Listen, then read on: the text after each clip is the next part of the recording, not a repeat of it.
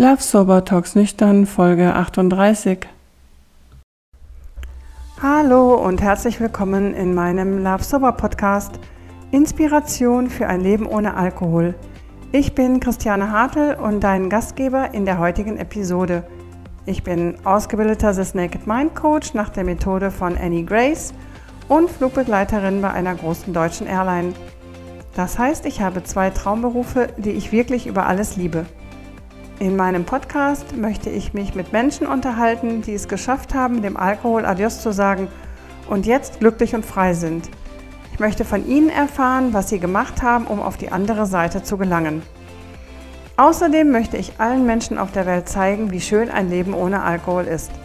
Ich möchte inspirieren, motivieren und unterstützen. Aber jetzt wünsche ich dir erstmal viel Spaß mit der heutigen Folge.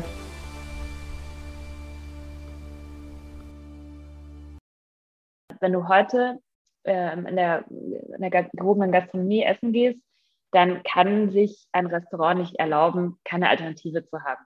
Die ist mal besser und mal schlechter, aber Wasser sicher nicht. So, und ich äh, gehe wirklich, ich gehe viel essen und es ist immer öfter der Fall, dass ich begeistert bin von diesen alkoholfreien Begleitungen. Ja, ja, je, ja. Ich sag mal, je mehr Sterne, desto wahrscheinlicher ist es, dass was Tolles kommt. Aber ich habe auch schon ähm, in, einem, in einem Landgasthof in der Nähe von Österreich eine Saftbegleitung bekommen, die alles, bei der alles hausgemacht war. Ja, also die Leute denken sich da wirklich, machen sich wirklich Gedanken.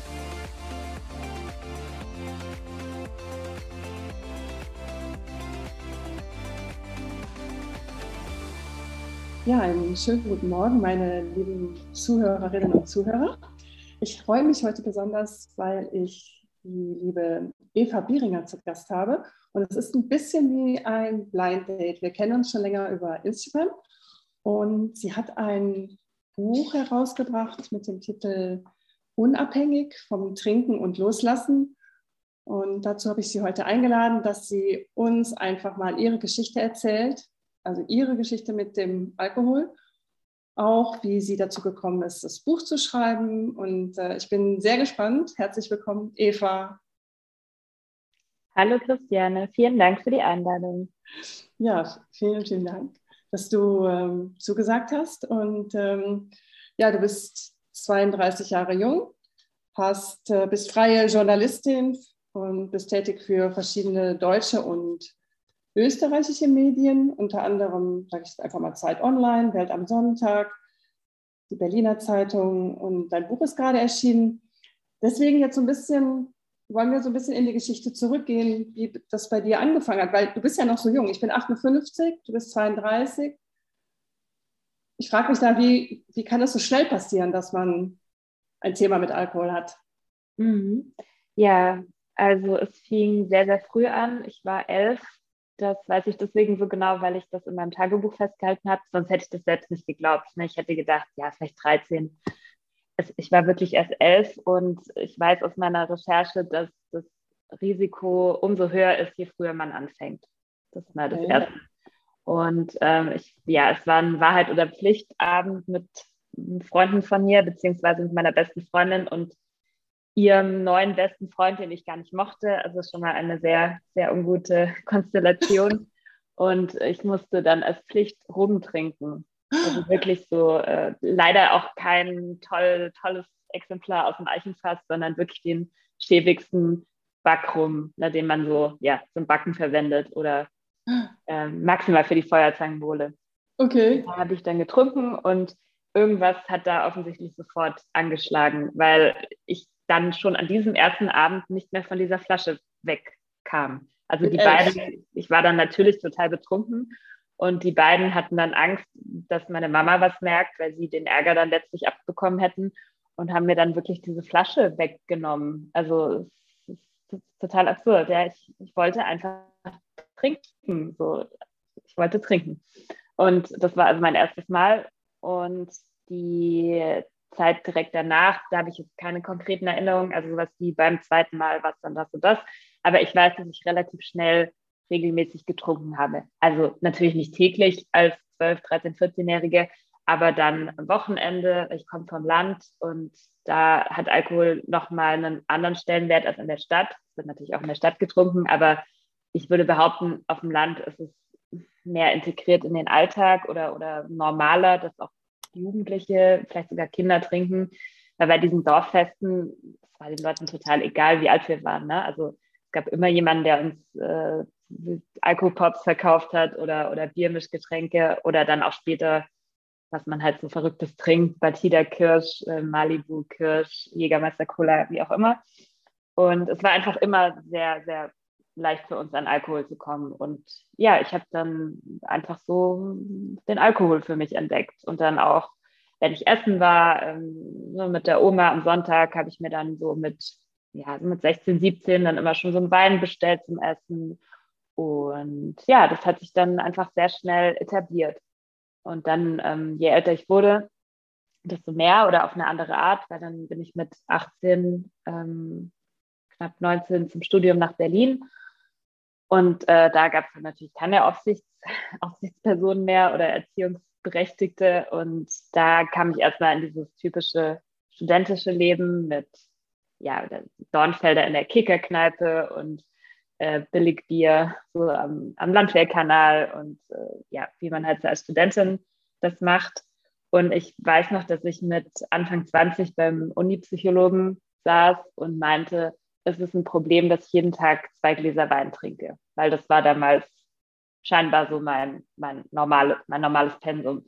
Wenn ich ausgegangen bin, sicher auch mehr, aber so an einem WG-Abend waren es halt immer diese zwei Gläser.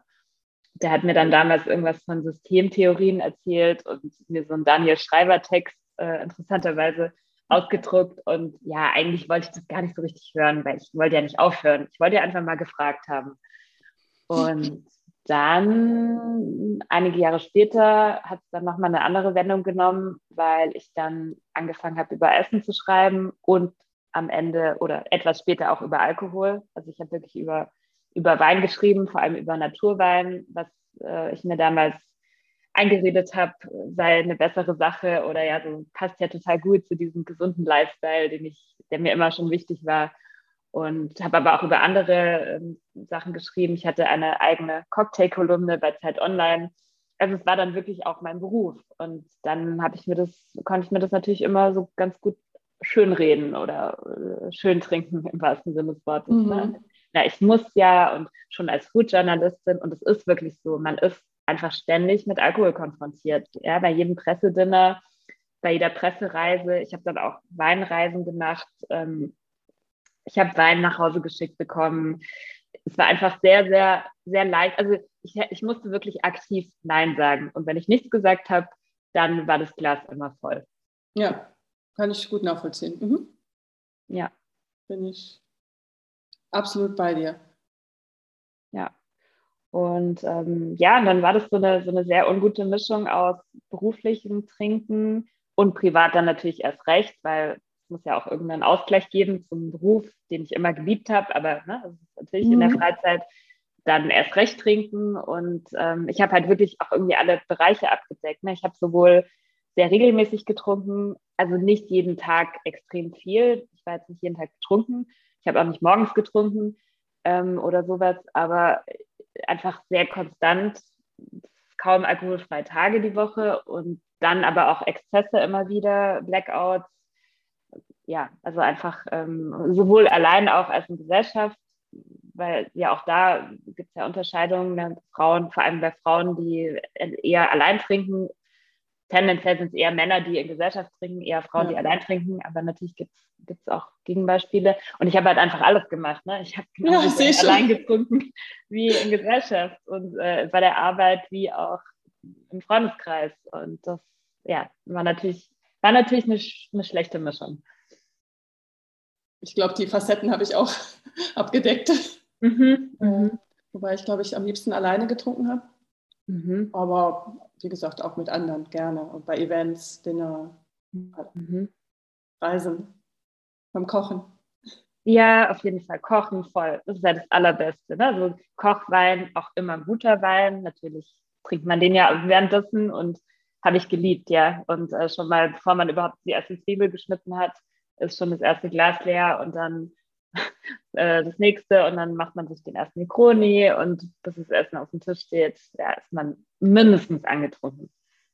Auf jeden Fall. Aber bei dir war das jetzt ja auch wirklich dann auch beruflich noch sehr eng verbunden, ne? Weil du ja gesagt hast, du hattest hast Weinreisen mhm. unternommen, hast über ja, Essen auch geschrieben.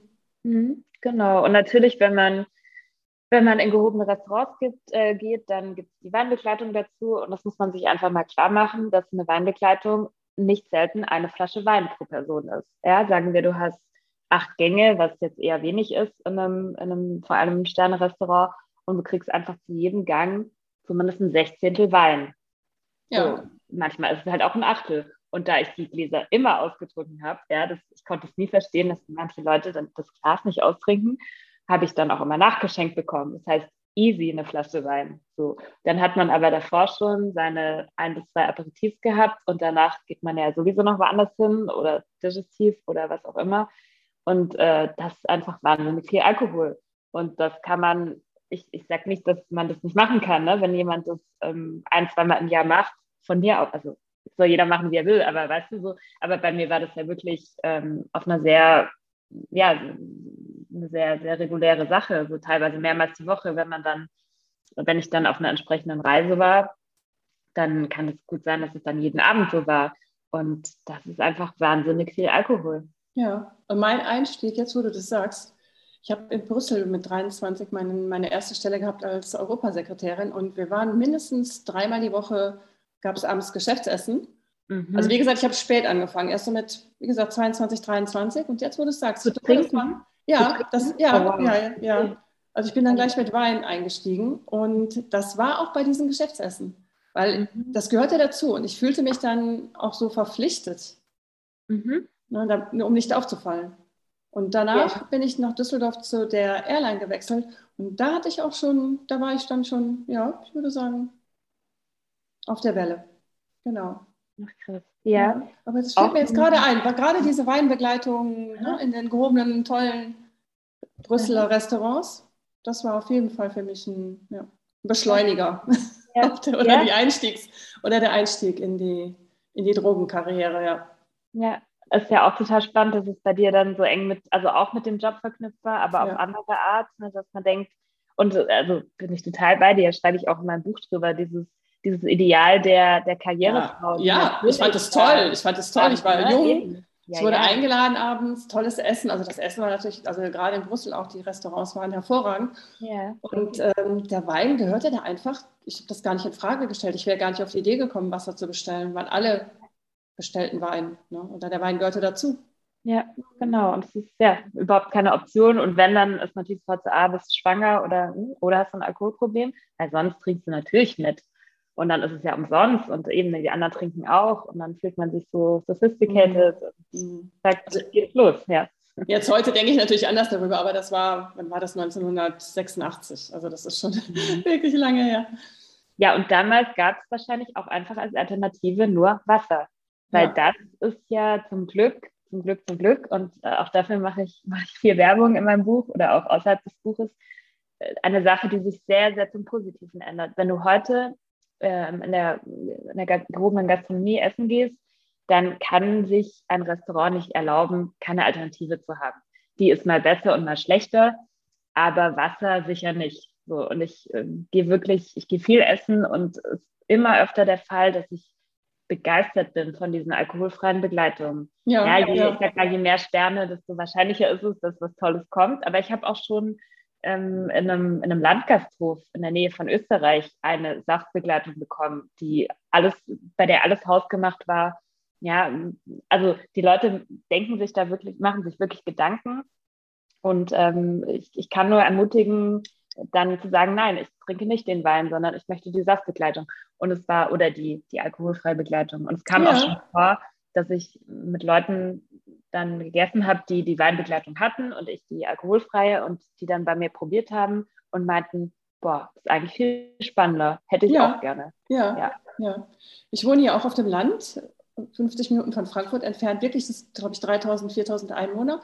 Es gibt zwei Restaurants hier, die eine hervorragende alkoholfreie Karte haben. Wow. Also es ist wirklich, wirklich, wow. äh, ich sage mal jetzt, es ist das Wirtshaus Sterntaler und die Käsescheune in Hungen. Ganz, ganz toll, eine wunderbare Karte. Ja. Liebe Grüße nach da. Sehr vorbildlich, ne? Ja, vorbildlich, ja. wirklich. Mhm. ich, ähm, sage ich denen auch immer, ich bin dort auch wirklich gerne und äh, das Essen ist auch hervorragend, aber die Getränkekarte ist der absolute Hammer. Ja. Super. Jetzt sind wir ein bisschen abgewichen von deinem. Ja, kein Problem, kein Problem. Ist, äh, wie ging es dann weiter mit deiner Geschichte? Ähm, wir waren bei den, ja, bei den Weinreisen, wo ich dich dann mhm. eben gefragt habe, ne, wie, ja, das ist ja dann ein bisschen schwierig, ne, wenn man, wie steigt man dann auch wieder aus? Ja, ähm, ja, definitiv schwierig und also ich wusste schon relativ lange, dass ich irgendwann aufhören werde, müssen werde zu trinken.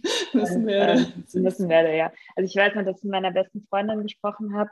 Hm, ich glaube, das war so vor drei, vier Jahren, aber würde ich mich jetzt nicht aufs Datum festlegen wollen, aber gefühlt so in dem Zeitraum. Und so ihr meinte, ich glaube, ich werde irgendwann ganz aufhören müssen, weil, weil ich einfach diesen Punkt verpasst habe, an dem es in normale Bahnen, was auch immer das ist, hätte gehen können. Und gleichzeitig war das für mich unvorstellbar. Ja, so, weil ich dachte, da, da, sind so ganze Länder für mich von der Karte verschwunden. Weil ich dachte, was soll ich in Italien, wenn ich keine Negroni trinke? Ja. In, ja. Was soll ich in Österreich, wenn ich keinen Wein trinke? Wie absurd, ja. Aber das, so war das für mich. Und ja. Also ja, und trotzdem war ich immer selbstkritisch genug, um mir das klarzumachen, so ist, ich habe es einfach nicht unter Kontrolle. Und äh, trotzdem musste wahnsinnig viel passieren. Also es gab nicht diesen einen Rock-Bottom-Moment, der ja immer gerne angeführt wird als Moment, in dem man dann wirklich äh, die Kurve kriegt, hatte ich nicht. Ich hatte ganz viele von diesen Momenten, ne, von mhm, Portemonnaie verlieren, ja, kennst du wahrscheinlich, ne, zum hundertsten Mal und äh, wieder irgendwie ein Typ neben einem Typ aufwachen, wo man überhaupt nicht weiß, äh, wer war das, wie heißt der, keine Ahnung ähm, wieder irgendwie eine Nachricht verschickt nachts, die einem hinterher peinlich ist. Dann aber auch schlimmere Sachen wie Fahrradunfall, sexueller Übergriff. Ähm, ja, und, und, dann bin ich einmal in den Backofen gefallen und hat mir so den Rücken aufgeschüttet. Also Wie hast du das gemacht mit dem Backofen? Ja, ich, ich, hatte Besuch von einem Freund, wir haben gekocht und getrunken und dann wollte ich ähm, noch Necronis mixen und die, da standen die Flaschen auf dem Schrank und dann habe ich mit dem Stuhl, mit dem Stuhl an den Schrank ran und habe vom Stuhl gefallen und so in den Backofen rein. Das ist, das ist über, eigentlich ist es nicht witzig, aber es ist ja, ja. absurd. Und dann wieder, ja, und bin da so mit dem, mit dem Steißbein an diesen Griff ran und hatte oh. dann so einen riesen blauen Fleck und halt wieder so ein Saufunfall, ne? Wo du denkst, so, es fällt mir direkt das Satz ein, Charlotte Roach ähm, ist ja auch nüchtern und äh, in ihrem Podcast mit ihrem Mann gibt es eine Folge, wo sie über den Konsum sprechen, die ich nur sehr, sehr, sehr empfehlen kann. Ganz tolle Folge.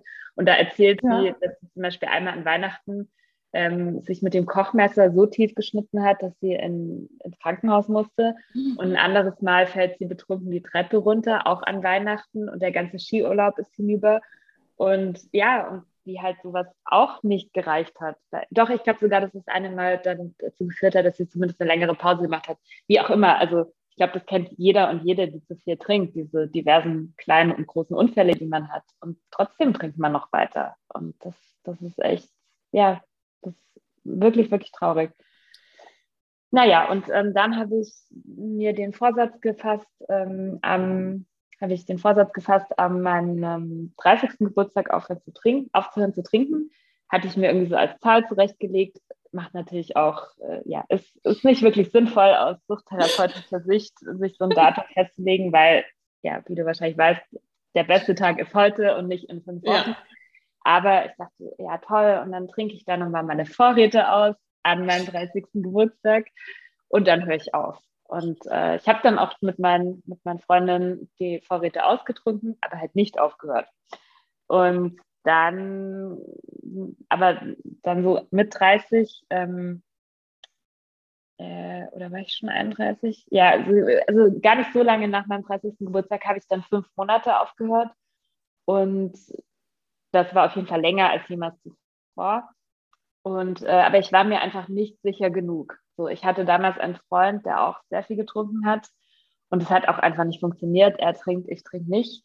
Und ich hatte aber nicht die Kraft, mich zu trennen. Und es war dann wirklich so, ich will ihn nicht als Ausrede bringen, weil das ist Quatsch. So, ich bin für mich verantwortlich. Ja. Aber damals habe ich es so ein bisschen als Ausrede benutzt. Und naja, und der trinkt ja auch und es geht ja nicht. Und habe dann wieder angefangen zu trinken. Was, glaube ich, für mich total wichtig war, nochmal den Kontrast zu sehen. Wie geht es mir davor? Wie geht es mir danach? Und alles Schlechte war halt wieder da. Ja, alles, ähm, die Schlafstörung, die, der Selbsthass, alles, was du bestimmt auch kennst, ja, was mhm. der Alkohol mit sich bringt. Und dann habe ich mich von meinem Freund getrennt und quasi zum gleichen Zeitpunkt wirklich aufgehört. Und das war dann so ein, so ein doppelter Befreiungsschlag.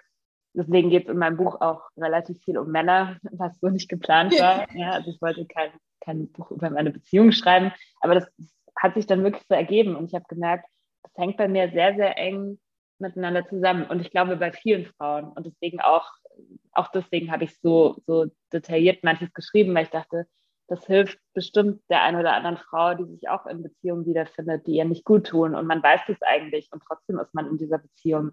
Hm, naja, vielleicht hat es was damit zu tun, dass ich in einer unguten Beziehung mit Alkohol bin. Mhm.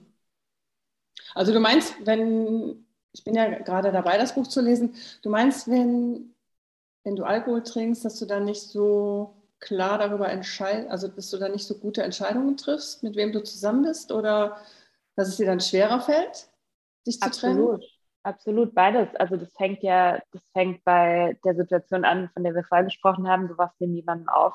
Ja, okay. Den du gar nicht kennst, also sowas, so One-Night-Stand-Geschichten, aber auch Beziehungen. Also ich hatte einige Beziehungen, die ich eigentlich nicht wollte.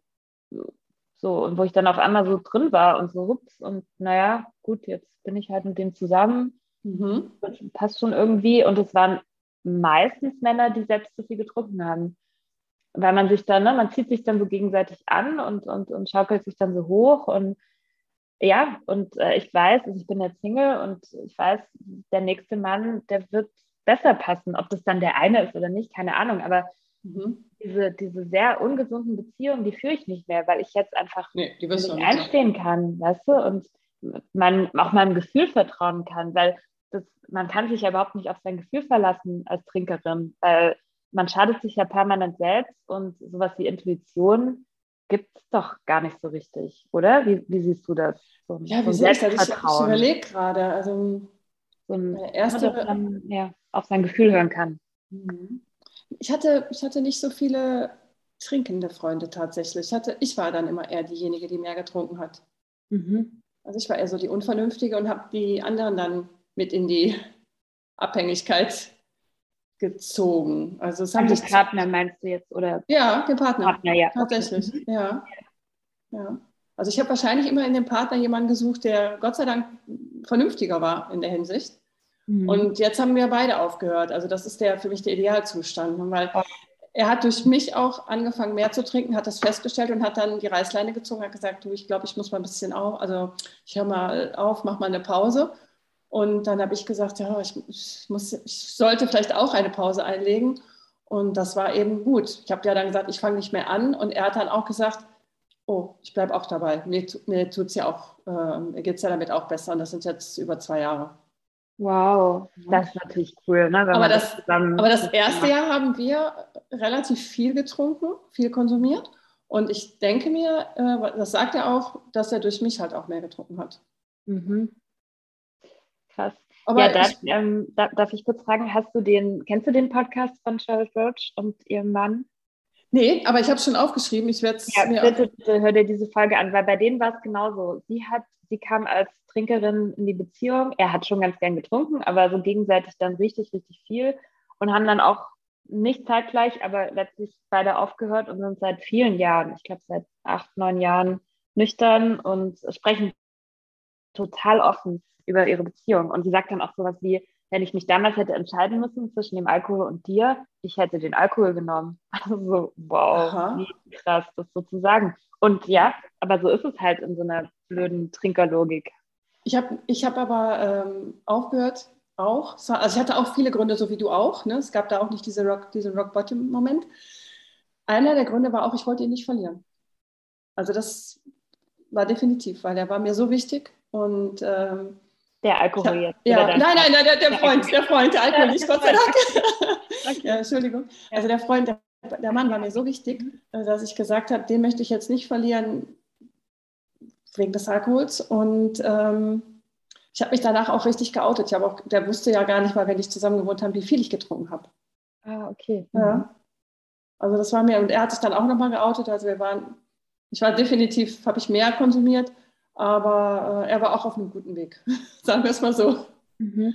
Ja, und ähm, ja, aber es ist, ich habe das, glaube ich, auch schon in anderen Podcasts dann eben erzählt. Wir mussten unsere Beziehung dann nochmal ganz neu aufstellen. Sind jetzt zwei Jahre beide nüchtern und äh, es äh, war die beste Entscheidung, würde ich sagen, für uns beide. Ja. Super. Ja, kann ich auch wirklich nur empfehlen. Ja. Und ja, eben gerade als Paar. Und ich würde nicht sagen, es funktioniert nicht, wenn einer trinkt und einer nicht. Aber ich sage mal, wenn einer von beiden problematisch trinkt, funktioniert es wahrscheinlich nicht. Glaube ich auch. Glaube ich auch. Glaube ich auch. Also wenn der andere vielleicht mal ein Glas trinkt oder eine Flasche Bier ab und zu mal, glaube ich, ist kein Thema. Aber wenn der andere problematisch trinkt, dann. Ja.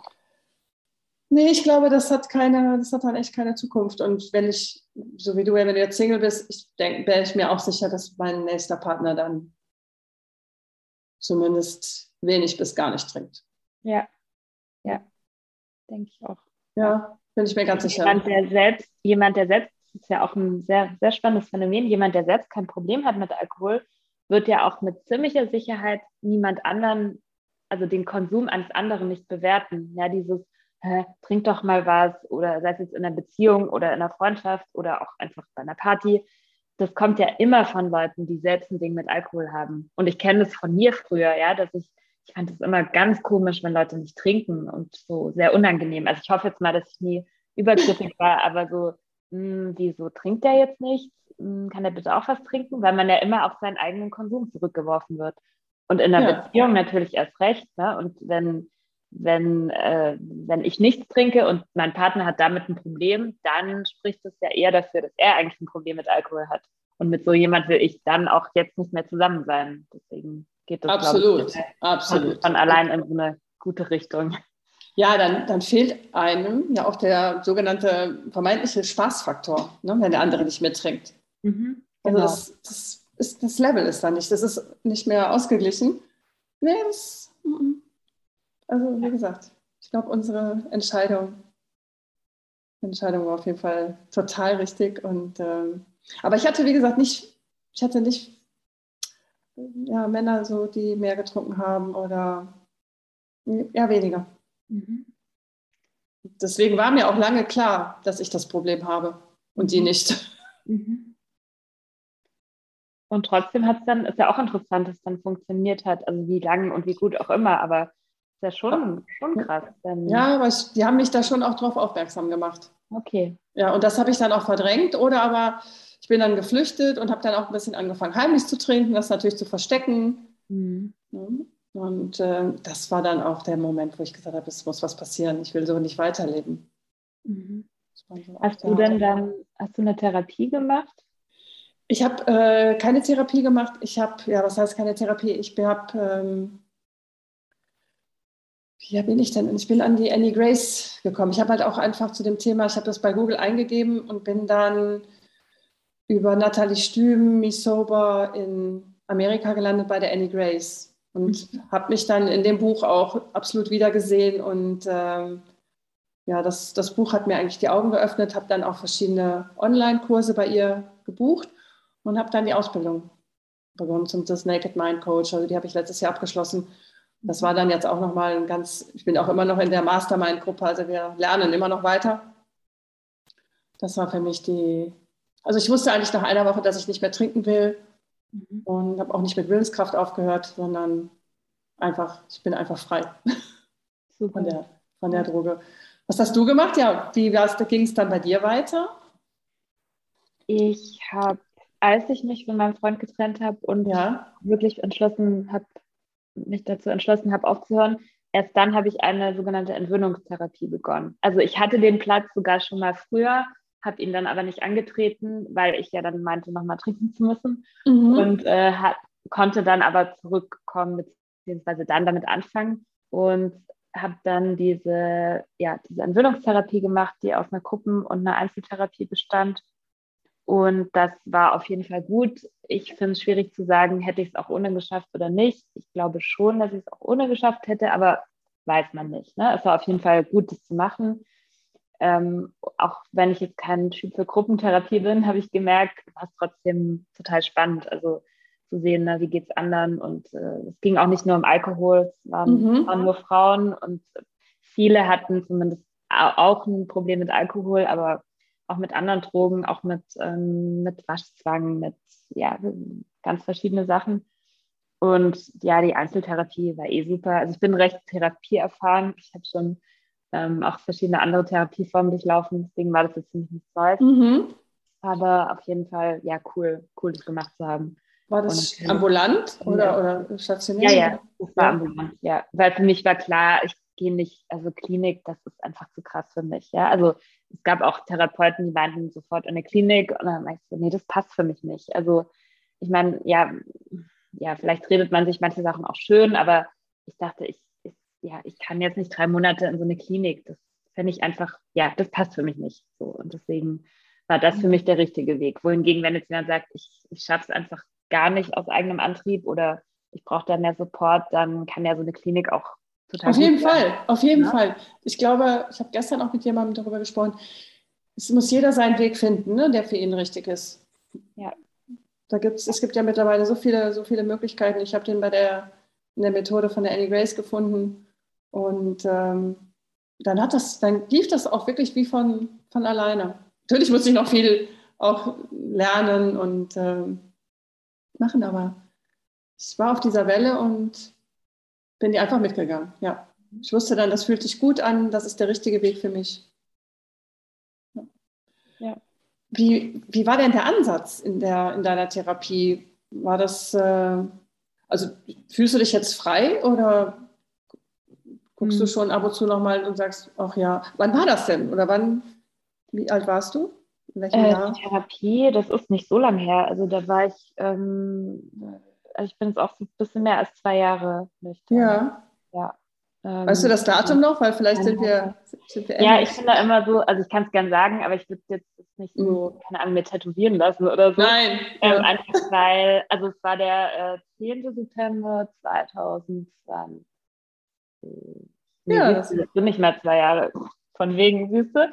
Ähm, genau, deswegen, ich bin mit diesem Datum so, ich musste auch gestern ernsthaft überlegen, so, äh, war es jetzt 2019 oder 2020?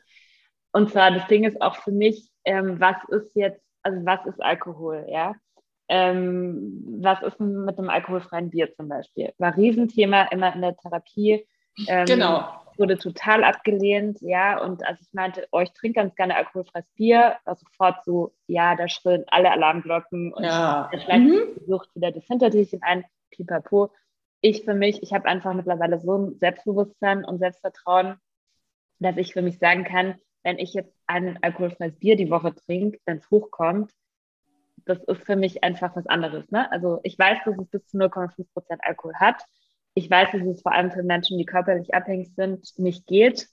Und ich kann das alles gut nachvollziehen, aber ich habe für mich da einfach eine Entscheidung getroffen. Genauso wie diese breite Palette an alkoholfreien Alternativen für mich wunderbar funktioniert. Ja, ich habe einen total schönen Barwagen im Wohnzimmer stehen, der, ähm, der voll ist mit Zeug, ja, und ich habe noch mehr in der Kiste, in, in der Küche stehen, also von ähm, alkoholfreiem Gin, alkoholfreiem Rum, aber auch sowas wie Shrubs, Kombuchas. Es gibt ja wirklich viele tolle Sachen im Moment und es werden immer mehr. Und auch da, ne, in der Suchttherapie hieß es auch so, ja, bloß kein alkoholfreier Gin Tonic, weil das triggert dann das triggert euch. Oh, das, das, genau. Ja. Da bin ich ganz bei dir, hundertprozentig. Ja, und für mich ist es halt gut, ja. dass es das gibt. Und ich freue mich auch. Darüber. Oder auch äh, gestern habe ich mir einen alkoholfreien Negroni gemixt. Klar kann man jetzt sagen, so, wow, das war früher mein Lieblingsgetränk, jetzt alkoholfrei. Hm, dann bestelle ich mir vielleicht den übernächsten doch wieder mit Alkohol. Ich sage nein, ja, einfach was anderes. Aber deswegen, um auf deine Frage oder auf äh, meine Antwort vorher zurückzukommen, was ist halt, was ist Alkohol, ne? Was ist mit einem mit einem Kombucha zum Beispiel? Ich mache meinen eigenen Kombucha, wo ich gar nicht weiß, wie viel da jetzt Alkohol drin ist, weil es ist ein natürliches Produkt, ne? Es entwickelt ja, sich ja. Alkohol. Ähm, ich habe auch letzt, nee, vorletzten Sommer habe ich mal ähm, Kombucha getrunken aus dem Baskenland, so ganz fancy Stuff. Mhm. Ähm, und da stand auf dem Etikett zweieinhalb Prozent Alkohol. Und ich habe den getrunken und ich habe was gemerkt. Und dann habe ich ihn nicht ausgetrunken. Aber streng genommen war, ist dann mein sogenanntes Sobriety Date halt auch wieder dahin, ne? wenn man jetzt sagt. Nein, aber das sehe ich auch nicht so. Ja, okay, voll. Also gut, sagen wir, äh, es sind noch nicht mal zwei Jahre und ähm, ja, und deswegen aber, was ist mit, ja, oder, oder auch mit dem Krebs selbst so, ne? Wenn ich jetzt, ähm, wenn, keine Ahnung, manche Süßspeisen werden auch mit Alkohol gemacht. Esse ich das dann oder nicht? Das sind ja alles so Fragen, die man sich schon mal stellen sollte, wie man damit umgehen möchte. Und ich respektiere jeden, der sagt, ähm, für mich kann es gar nicht sein, dieses sogenannte Morcherie-Syndrom, ja, dass Leute dann ähm, Morcherie essen oder irgendwas, Schnapspraline und sofort wieder rückfällig werden. Und das sehe ich halt für mich einfach nicht. Deswegen mhm. habe ich mich da immer so frech über die, äh, die Einwände der Suchttherapeutin hinweggegangen. Ja, sehr gut. Bin ich auch ganz bei dir, bin ich ganz deiner Meinung. Aber das muss jeder für sich entscheiden. Also ich trinke auch alkoholfreie Weine. Mhm. Natürlich nicht jeden Tag, aber gestern habe ich, glaube ich, ein Glas getrunken und ja, das haben wir schön, wir haben uns getroffen, haben uns unterhalten, es gab ein Glas und da war das Thema auch erledigt. Also ich ja, ne? alkoholfreien Negroni oder es gibt so tolle Getränke mittlerweile oder auch alkoholfreien Gin trinke ich auch. Es mhm. triggert mich überhaupt nicht. Ja. Ich, weil ich bin so froh, dass ich ja die Begleiterscheinungen nicht habe. Ja, genau. Und ja. Ähm, da möchte ich auch nie wieder hin. Ja, voll. Aber das jetzt in Miami haben wir auf der Terrasse, da gab es keine Alternativen, die mich interessiert haben. Da habe ich wirklich ein, ein, Mineralwasser bestellt. Aber damit war ich super fein an dem Abend. Das fände ich doof. ähm, also, tatsächlich fand ich das an dem Abend, fand ich das an dem Abend wirklich, deswegen erwähne ich es gerade, fand ich das wirklich nicht doof. Ich hätte auch, die hatten auch Virgin, äh, Virgin Cocktails, hätte ich bestellen können.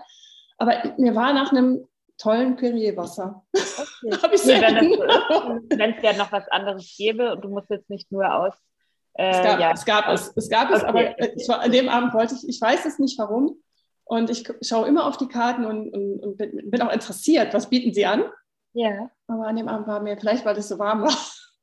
Ja, okay, nee, dann ich weiß es nicht. Nee, nee, ansonsten ähm, spreche ich auch die Restaurants drauf an, ne? dass ich dann auch sage, oh super, ihr habt aber eine schöne Karte. Oder ich werde bei meiner Airline jetzt auch mal anrufen und nachfragen. Also da muss auf die Karte gerade in der First Class, da sollte auf jeden Fall auch ein Alkohol, also sollten auch alkoholfreie Alternativen ja, auf jeden kommen Fall. müssen, müssen. Ich habe es direkt hier auf der, auf der To-Do-Liste noch. Ja, auf jeden Fall. Sehr gut. Ja. Mhm. Ja, ich sehe das. Aber wie gesagt, da kann man, könnte man auch schon mal ein bisschen Streit bekommen mit, mit anderen Menschen, die ja. alkoholfrei leben. Ne? Definitiv. Also ich habe zum Beispiel einen Text auch im Buch drin, ähm, auf den ich Bezug nehme. Sehr spannend. Das war ein Journalist. Ah, jetzt will ich nichts Falsches sagen. Deswegen, also es war ein großes amerikanisches Medium, ich weiß gerade nicht mehr welches, und der war abhängig, hat dann aufgehört und hat dann so eine sehr kuriose, mhm, vermeintlich äh, Vorliebe für ähm, alkoholfreies Bier entwickelt, also IPAs vor allem, und hat dann wirklich im groß, größten Stil aber das wieder betrieben ne? und hat dann gebunkert zu Hause und irgendwann hat er sich dabei erwischt, wie er selbst beim Fahren dieses alkoholfreie Bier trinkt und es halt schon wieder die gleiche Stellung eingenommen hat wie vorher. Ja. Bier mit Alkohol und äh, sich dann wirklich irgendwann gesagt hat, so okay, ich bin halt wieder abhängig, ne? Und diese, weil es hat ja Alkohol, es enthält bis zu 0,5 Prozent und ja, für ihn das offensichtlich nicht funktioniert hat und er es dann auch wieder gelassen hat. Also ein wahnsinnig toller Text, weil er halt äh, natürlich ja, sehr, sehr selbstkritisch ist und sehr selbstreflektiert. Und ähm, das, so kann es auch gehen. Also ich will das gar nicht, gar nicht in Abrede stellen, aber das, wie du sagst, das muss jeder und jede für sich entscheiden. Ich glaube auch, Eva, dass wir, dass wir vielleicht jetzt auch wirklich noch bewusster sind. Ne? Also ja. vielleicht, dass uns das halt echt nicht mehr passiert. Ne? Ja, denke ich auch. Mhm. Ja, also, und wie gesagt, jeder ist ja sensibel genug, das zu merken. Und wer sagt, nee, das, ähm, ich glaube, eine Freundin von mir, die hat auch erst überhaupt keine alkoholfreien Alternativen getrunken. Und jetzt ist sie so nach zwei Jahren, dass sie sagt, ja, ich trinke jetzt auch mal ein alkoholfreies Bier oder einen alkoholfreien Sekt. Aber sie war da auch wirklich sehr, sehr, ähm, ja, erstmal skeptisch. Mhm. Ja, und habe gedacht, ja, ich, ich weiß es nicht und äh, ich will jetzt auch kein Risiko eingehen. Mhm. Nee, also mir geht es wirklich so gut und ich bin so frei. Ich fühle mich auch so frei. Und ähm, das jetzt auch gerade nach einem Langstreckenflug gestern, also ich bin gestern zurückgekommen, ich hätte vor Jahren, hätte ich eben noch den morgens den Sekt getrunken, der ganze Tag wäre hinüber gewesen. Und was mhm. ich, war, ich bin auch heute, ich bin absolut, kein Jetlag, ich bin frisch und äh, ja. Super. Dann halte ich mir das vor Augen und denke, nein, möchtest du da noch mal hin? Ja, nein, natürlich nicht, ja. überhaupt nicht. Ne? Ja. Und auch bei, der, bei dem Abendessen und bei den Getränken auf der Terrasse, ich glaube, es haben fast alle Alkohol getrunken. Ich, es war noch eine andere Kollegin, die trank auch was anderes. Sie hatte ja das Wasser. Also es war auch auffallend, dass ich die Perrier-Flasche da hatte. Mhm. Und es hat niemand, niemand irgendetwas gesagt. Mhm. Ich fand das fantastisch. Ja, das war in Miami, meinst du? Ne? Das war jetzt in Miami, das war jetzt gerade. Und ja. ähm, ich glaube, da ist wirklich, dass sich die, dass sich die Gesellschaft wandelt, dass das mittlerweile nicht mehr kein Thema mehr ist. Es hat auch wirklich keiner gesagt, wie, was trinkst du denn da? Wasser? Ich habe es, glaube ich, extra, vielleicht aus dem Grund habe ich extra das Wasser bestellt. Ich mhm. weiß es nicht. Ne? Mhm. Ja, spannend, weil ich glaube, also ich glaube auch, dass sich ändert, definitiv. Aber ich glaube, es gibt schon auch noch große Unterschiede. Und zum Beispiel die USA kommen mir vor wie ein Land, was damit sehr viel besser umgeht. Also die haben auch krasse Zahlen und auch gerade eine mhm. Zahl, die, die ich erschreckend fand, dass in der Corona-Krise die Zahl der problematisch trinkenden Mütter in den USA um 360, 68 sowas Prozent gestiegen ist. Also ich will nicht sagen, die haben, die haben, die wissen, wie es geht, aber zumindest der Umgang ist, glaube ich, damit äh, da dort ähm, insofern besser ist, dass es noch normaler ist zu sagen, ich trinke nicht, weil sie diese AA-Kultur haben, die ich auch mhm. sehr problematisch finde. Ja, ich auch. Alkoholiker finde ich ganz schlimm eigentlich. Ja. Aber wie auch immer, dadurch haben sie halt dieses, äh, also so kommt es mir zumindest vor, ne, dass auch in Fernsehserien ist es öfter Thema oder es gibt viel mehr Stars, die sich dazu bekennen, dass sie, dass sie alkoholabhängig waren oder sind oder damit ein Problem haben zumindest. Ne? Also deswegen Miami würde jetzt, würde jetzt passen, wohingegen ähm, es in Österreich, wo ich, wo ich auch lebe, noch ein bisschen problematischer ist zu sagen, ich trinke nicht als in Deutschland. Aha, Aber tatsächlich? Mehr, ja, ja, also hier ist es also so, sogar in Wien, was ja auch eine, eine Weltstadt ist und eine Metropole, weil es halt einfach ein Weinland ist ne? und weil, weil noch mehr getrunken wird, weil Alkohol noch mehr Wirtschaftsfaktor ist als in Deutschland. Und das ist jetzt in Wien, ne? wenn, ich, wenn ich aufs Dorf gehe in Österreich oder auch in Deutschland, ähm, ist es wiederum noch problematischer als in der Stadt. Ne? Also ich glaube, dass es, dass es schon, ja, dass es einfach nochmal große Unterschiede gibt und darauf ankommt, wo man gerade ist. Hm. Ja, also da fällt mir jetzt auch gerade ein, ich bin ja hier in diesem kleinen Dorf und dann sind wir, mein Freund und ich, vor zwei Wochen waren wir auch abends, hatten diese zwei Lokale hatten zu, da haben wir gesagt, komm, dann gehen wir mal in die andere. Das ist wirklich Gaststätte, sieht auch außen aus wie so ein Wirtshaus. Und dann sagte mein Freund, sollen wir wirklich da reingehen? Ich habe gesagt, guck mal, die haben noch eine schöne Speisekarte. Wir gehen mal rein. Und dann saßen natürlich auch so stammtischmäßig die, die Leute beim Bier und äh, wir haben uns dann was zu essen bestellt und dazu jeweils zwei Tee. Mhm. Da habe ich auch gedacht, das trinken wir in dem Wirtshaus Tee, mal gucken. Aber das war völlig normal. Wir haben uns wohlgefühlt, wurden bestens bedient und ähm, man muss sich da einfach freimachen, finde ich, dass man Wirtshaus gleich mit Bier trinken verbindet, sondern ich nehme das wie ein Lokal, Speiselokal oder. Mhm. Es kam uns am, also ganz am Anfang so ein ganz kleines bisschen, ich dachte, hm, ja, was denken die jetzt? Ne? Aber dann, ich habe das sofort wieder verdrängt und das ist mir jetzt auch egal, was sie denken. Na, hoffentlich. Das, das Achso, die hatten eine tolle, die hatten eine tolle Teekarte. Es war uns ein bisschen okay, kalt, okay. deswegen hatten wir Tee. Und dann mhm. kam sie auch mit einer ganzen Kiste und hat uns den Tee sozusagen präsentiert. Das, genau, fand ich super schön. Die hat mhm. überhaupt das, keine Augen gerollt, das Gesicht nicht verzogen und hat gesagt, was wollen die denn jetzt hier? Ne? Ja, also finde ich, finde ich, finde ich sehr gut, dass es so ist. Ähm, glaube ich auch, dass einem das so passieren kann. Aber ich glaube, dass es halt auch oft anders ist. Vor allem, wenn es dann weniger um Essen geht, sagen wir jetzt ein Dorffest, ne? So ja, ja, ja. Der Fest oder Kirchtag oder äh, Kiertag oder wie das heißt ähm, in Österreich, wo, glaube ich, wahnsinnig viel gesoffen wird einfach. Ne? Und also ich kenne es ja auch von meiner Dorfzeit und das hatte ich auch noch mit äh, in einem Alter, in dem ich nicht mehr jugendlich war, sondern dann schon irgendwie so Anfang Mitte 20. Dann ist man beim Junggesellen, Junggesellinnenabschied und ja, äh, das geht gar nicht, ja, so und dann auch in der Dorfdiskussion, was ist mit dir los? Ja.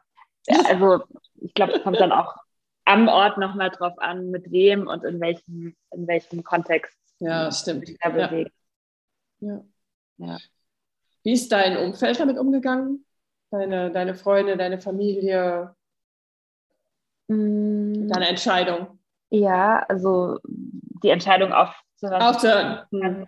Fanden eigentlich fast alle super. Also es gibt einige wenige Freundschaften, die ich ehrlich gesagt nicht mehr als solche rück, rückwirkend, rückblickend betrachte, die dann auseinandergegangen sind oder wo ich einfach gemerkt habe, offensichtlich haben wir hauptsächlich getrunken zusammen. Ich denke, das kennt auch jeder ja. und jede, ja, ne, einfach so Leute gibt, so dann, ja, und man hat sich dann plötzlich nichts mehr zu sagen oder nicht mehr so viel. Aber der Großteil meiner Freundinnen und Freunde trinkt überraschend wenig. Also, mhm. also es gibt schon auch welche, die, die gern trinken, mit denen ich auch gern getrunken habe, aber mit denen ich jetzt eine ganz andere unabhängige Ebene habe, die auch ohne Alkohol funktioniert. Aber viele trinken einfach selbst kaum oder wenig oder haben jetzt auch schon Kinder oder haben auch einfach keinen Bock mehr auf dieses Rumgekatere so und ja, ähm, deswegen war das jetzt nie so, oh, alle saufen außer mir. Ähm, und ja, von daher fanden die das alle toll, dass ich aufgehört habe. Meine Eltern auch. Also die haben das nicht so richtig mitgekriegt alles. Das ist jetzt natürlich auch großes Thema durch das Buch. Ähm, ja, weil also meine Mama findet es sehr schlimm alles. Also einfach, also mein Papa auch, aber ähm, ich glaube, meine Mama ist es schlimmer, weil sie ja auch noch in dem Dorf ist, in dem ich aufgewachsen bin und was sagen dann die Leute und so weiter und so fort. Ähm, und aber halt beide gesagt haben, so, das war uns halt nicht klar, dass es so schlimm war. Natürlich haben die das nicht mitgekriegt. Ich war in Berlin, dann war ich in Wien Mhm. Ähm, und das über sein eigenes Kind zu lesen, klar, ist, ist bestimmt schlimm, aber ähm, ich, ja, dann kann man sich natürlich fragen, wieso schreibt man das dann auf und wieso behält man es nicht für sich, aber ich finde es eben total wichtig, dass man es aufschreibt. Und ähm, weil, weil ich eben weiß, und das hast du ja vorher auch gesagt, dass wenn man selbst ein Problem hat, dürstet man sozusagen äh, regelrecht danach, von anderen zu lesen. Ja, ich ja. habe alles gelesen damals in dieser Zeit, bevor ich vor allem bevor ich nüchtern wurde und mir noch so unsicher war, was ich zu dem Thema finden konnte. Ja, und alles hat mir was gegeben. Ne? So, vor allem Bücher von Frauen, aber auch zum Beispiel Daniel Schreiber nüchtern ist so ja. als meiner Favorites. Und einfach so von anderen zu lesen, wie geht es denen damit? Und ja, andere kennen das auch, das Gefühl, dass man will aufhören, man kann nicht, alles dreht sich nur um Alkohol, wie komme ich da raus? Und deswegen glaube ich, kann es nicht genug zu dem Thema geben, sei es Podcast, sei es Bücher, ja. äh, Artikel, Fernsehen, Radio, was auch immer. Auf jeden Fall. Weil irgendwo wird man vielleicht gefunden, wird dein Buch gefunden oder das liegt genau da und dann kommt genau die Person vorbei und sieht es vielleicht auf dem Bücherstapel liegen und sagt, und, ja, und wird angesprochen. Nimmt, kauft das Buch, liest es und sagt, ja, das war's. Ne? Ja, ja. Also ich finde es, ähm, ja, ich finde es eigentlich schade, dass deine Eltern da jetzt so ein bisschen so vielleicht reagiert haben. Mein Vater ist 83 und als ich mich, ja, als ich ihm das dann erzählt habe, ich glaube, das haben auch alle in der Verwandtschaft dann natürlich mitbekommen. Nee, also er war, also ich bin ja auch in die Öffentlichkeit gegangen mit allem. Mhm. Ich habe also auch eigentlich nur Positives von mhm. ihm bekommen. Also er hat aber auch gesagt, ja, ich, ich habe es ja gemerkt, dass du da ein bisschen mehr getrunken hast. Ne? Mhm. Okay, okay. Mhm. Also es war jetzt für ihn, kam jetzt für ihn nicht überraschend. Ne? Ja. Okay. Na, ich muss vielleicht nochmal kurz revidieren. Also, die finden es schon super, ne? Und ja. Sie, sie haben jetzt eher so die Haltung, oh, wir sind so froh. Also, meine Eltern sind getrennt schon ganz lange, aber so unabhängig voneinander haben sie das gesagt. Ähm, mhm. Unabhängig, ja. Ähm, wir sind so froh, dass du aufgehört hast und zu sehen, dass es gut gegangen ist. Also auch mit, mit dem Scheiß, der so passiert ist. Aber ja. letztlich hat es ja ein gutes Ende genommen. Also, das schon, aber gleichzeitig eben auch zu sehen, was hätte passieren können oder in welche Richtung das ging und dass sie das nicht mitbekommen haben. Ja, so. also sehr ambivalent. Ja, ja, ja. Aber trotzdem, ja, trotzdem ein Riesenschritt. Also super, dass du, dass du das Buch auch geschrieben hast, ne? was ja, was ich auch auf jeden Fall empfehle. Und äh, ich glaube, das tut auch gut, ne? Das erleichtert einen doch auch, ne? wenn man, wenn man damit rausgeht, oder? Ja, auf jeden Fall. Also ich würde sowieso allen empfehlen zu schreiben, auch wenn es nicht ihr, ihr Job ist. Also das so, ich sag mal, die therapeutische Funktion von Schreiben ist ja eindeutig belegt. Ähm, sei es jetzt Tagebuch oder, oder äh, Stream of Consciousness mäßig. Mhm. Und ja, und für mich war es einfach naheliegend, da ich schreibe von Berufswegen und auch immer gerne autobiografisch schreibe oder persönlich schreibe. Ähm, ja, und deswegen habe ich das dann gemacht.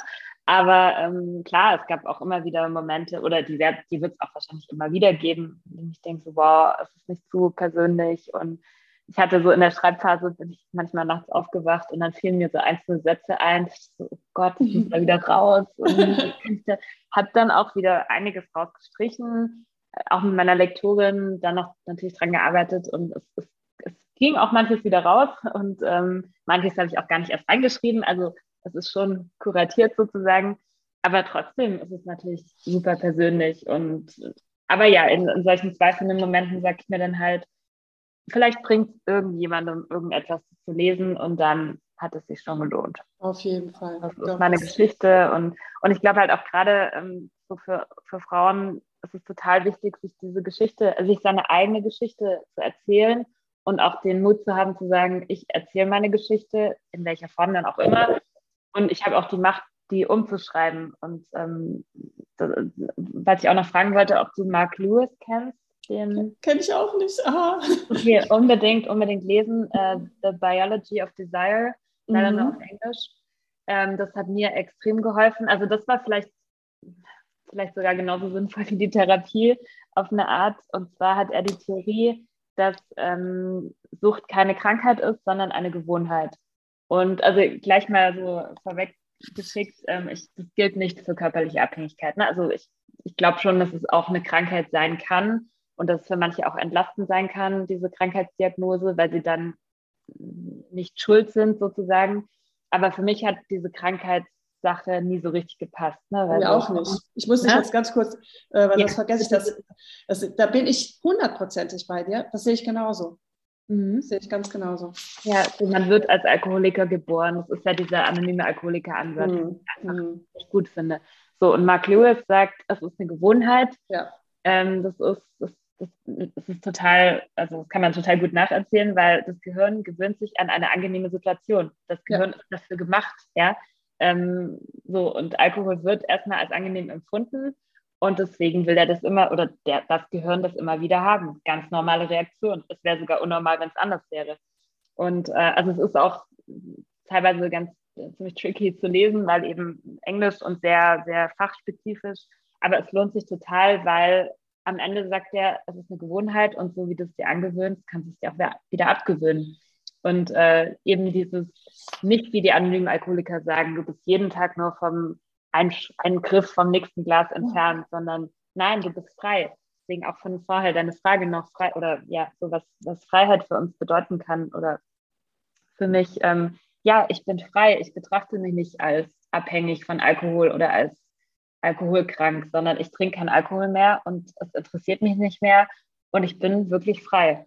Und ähm, ja, das, das Du sprichst, mir aus der, du sprichst mir aus der Seele. Du sprichst mir aus der Seele. Das Buch von Marius ja, wird, gleich bestellt. Ja, ja, ja. Ähm, und das ist nämlich auch der Ansatz von der, von der Annie Grace.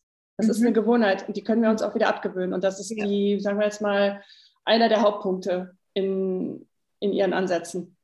Okay, gut, dann ja. ist es ja, ja. nicht nur Marc, Marcs Idee. Ja, ja, wahrscheinlich hat sie auch das Buch gelesen oder, oder wie auch immer. Aber ähm. Das sieht sie genauso. Und ähm, dass ich immer nur ein Glas von der, von der Sucht, also von dem, also den Begriff Alkoholiker mag ich auch nicht. Ich sage ja auch nicht Nikotiniker. Ich sage einfach, ich trinke nicht mehr. Ich trinke, ich konsumiere genau. keinen Alkohol mehr. Ich rauche seit ich 40 bin nicht mehr. Und ähm, klar, ich war jetzt auch nicht körperlich krank. Ich sage, mhm. wenn es für die Menschen okay ist, zu sagen, ich war alkoholkrank, weil sie dann, weil das dann, ja, aber für mich ist es nicht der richtige Begriff. Mhm. Ja. Und das geht, glaube ich, vielen, vielen so, ne? Also auch die Bücher hast du bestimmt dann auch alle oder kennst du zumindest vom Namen äh, Holly Whittaker ja. Julie ja. Warrington und so. Die sagen ja alle nicht, dass sie Alkoholikerinnen waren, sind, sondern ähm, eine stellt die Frage, ich bin mir nicht sicher, ich glaube, es war Ruby Warrington, ähm, so anstatt sich zu fragen, bin ich Alkoholikerin, könnte man doch fragen, geht es mir besser ohne Alkohol? Genau. Ja, ja Genau. oder welchen Platz hat Alkohol in meinem Leben? Ja.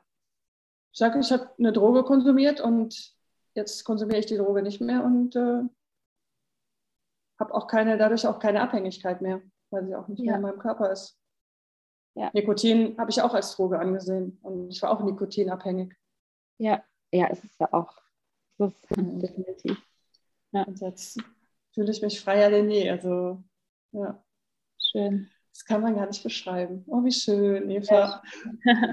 Wo finde ich denn so die Zuhörer und Zuhörerinnen, wenn sie, wenn sie mit dir Kontakt aufnehmen möchten oder kannst du ein bisschen Werbung für dein wunderbares Buch machen? Ja, ähm, ja ich bin äh, bei Instagram, Facebook unter Eva Perla zu finden, also wie die Perle mit A, aber auch unter meinem normalen Namen. Also wenn man bei Instagram Eva Bieringer eingibt, dann findet man mich auch. Ansonsten, ja, Website evabieringer.de und ähm, ja, freue mich über Feedback, über Anregungen und das Buch ist jetzt vor ein paar Tagen erschienen, vorgestern, vorvergestern. Echt? Und, ja, ja, am Dienstag und ja, gibt es überall zu kaufen. HarperCollins heißt der Verlag. Ja, Sehr schön. Ich habe es hier schon liegen. Es wird jetzt meine Urlaubslektüre sein. Schon ein bisschen angefangen. Und ich freue mich auf jeden Fall. Ich freue mich. Also ich habe schon die ersten Zeilen, die sind so, ja, so wunderbar geschrieben, Eva. oh, danke. Ganz, nee, ganz, ganz toll. Also wirklich, äh, ich freue mich drauf und äh, ich hoffe, dass du vielen Menschen, ja, damit, also viele Menschen inspirierst, ne? Einfach auch über den Alkoholkonsum nachzudenken und vielleicht sogar zu sagen, ja, einfach mal mutig sein und vielleicht nur mal für einen Monat aufzuhören und Mhm. zu schauen, wie sich das einfach anfühlt. Ja, genau, das wäre auch so mein, mein, mein Tipp oder meine, meine Message. Ähm, ich, ich, werd, ich bin nicht, also wie soll ich sagen, ich weiß, dass Alkohol nicht aus der Welt verschwinden wird. Es wird immer getrunken werden und man kann sich ja auch unproblematisch trinken. Ja, also nicht, nicht jede, die trinkt, hat ein Problem.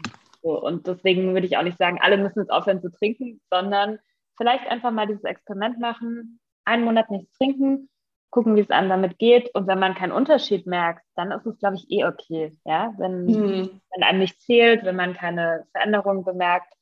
Aber wenn man so gravierende Veränderungen bemerkt, wie das bei mir der Fall war, oder vielleicht auch etwas weniger, aber einfach Veränderungen bemerkt und es einem eigentlich viel besser geht, dann könnte, ja mal, könnte man ja mal überlegen, ob es nicht eine Idee ist, länger nichts zu trinken. Wie lange dann auch immer. Entweder für immer oder ein Jahr oder wie auch immer. Aber das einfach mal ausprobieren. Ja, das ist auch so mein, ja, mein Geheimtipp. Ne? Einfach mal gucken, schauen. Man hat ja nichts zu verlieren. Genau, man hat nichts von, außer einen trockenen Monat, furchtbares Wort. Ganz furchtbares Wort. ja. Und, ja, und wer weiß, vielleicht ist es ein richtig guter Monat. Ja, genau. Also, wie gesagt, bei mir nach einer Woche wusste ich, oh oh, das war's. Ich möchte da nie wieder zurück. Ja, wow. Ja, siehst du? Ja, und deswegen hatte ich dich nach dem Datum gefragt. Du warst auch in der Pandemie. Weißt du, in der Pandemie Ja, auch, das, ne? das stimmt. Es ist voll Mhm. zusammengefallen, ungeplant natürlich. Und ähm, ja, hat, hat sicher insofern geholfen, als dass diese ganzen Barabende, die ich sehr geliebt habe, äh, wegfielen. Ja, mir auch. Andererseits, ähm, ja, ich, ich, da ich auch gern allein getrunken habe, hätte ich die Pandemie auf jeden Fall auch sehr viel allein getrunken, das weiß ich. Also ja, es war halt zufällig dann auch Pandemie. Aber ähm, ja, ich, äh, ja, ich glaube, es lohnt sich immer, Pandemie oder nicht, oder wie schlimm die Welt gerade ist, Genau. da anzufangen. Am besten heute. Am besten heute. Ja, das ist das Ja. perfekte Datum. Ja. Ich sage danke, Eva. Liebe Grüße nach Wien. Ja, Und, danke äh, dir. Ja, danke für das wunderschöne Gespräch. Und ähm, ja, ich hoffe, wir sehen und hören uns bald mal wieder. Und ich sag dir, sag einfach mal bis, bis bald. Ja, danke Tschüss, dir. meine Liebe. Tschüss, Tschüss. Danke. Tschüss.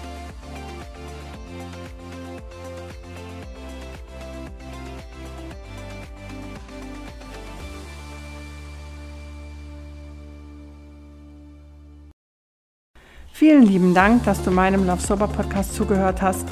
Ich hoffe, du konntest auch mal schmunzeln, auch wenn das Thema Alkohol doch recht ernst ist. Wenn du Unterstützung suchst, dann melde dich gerne per E-Mail bei mir chris@lovesober.de oder schaue auf meine Webseite lovesober.de. Mein kostenloses E-Book sende ich dir auch gerne zu. Wenn du gerne Gast in meinem Podcast sein möchtest, dann schreibe mir einfach eine E-Mail. Ich freue mich sehr auf deine Geschichte. So und alle Infos zu der heutigen Folge findest du auch in den Show Notes. Und bitte unterstütze mich und bewerte den Love Podcast bei Spotify und bei iTunes. Das wäre fantastisch. Vielen lieben Dank. Jetzt sage ich aber erstmal Tschüss bis nächsten Sonntag. Alles Liebe, deine Chris. Und ganz wichtig, unterschätze niemals die Kraft, die in einem Neuanfang steckt.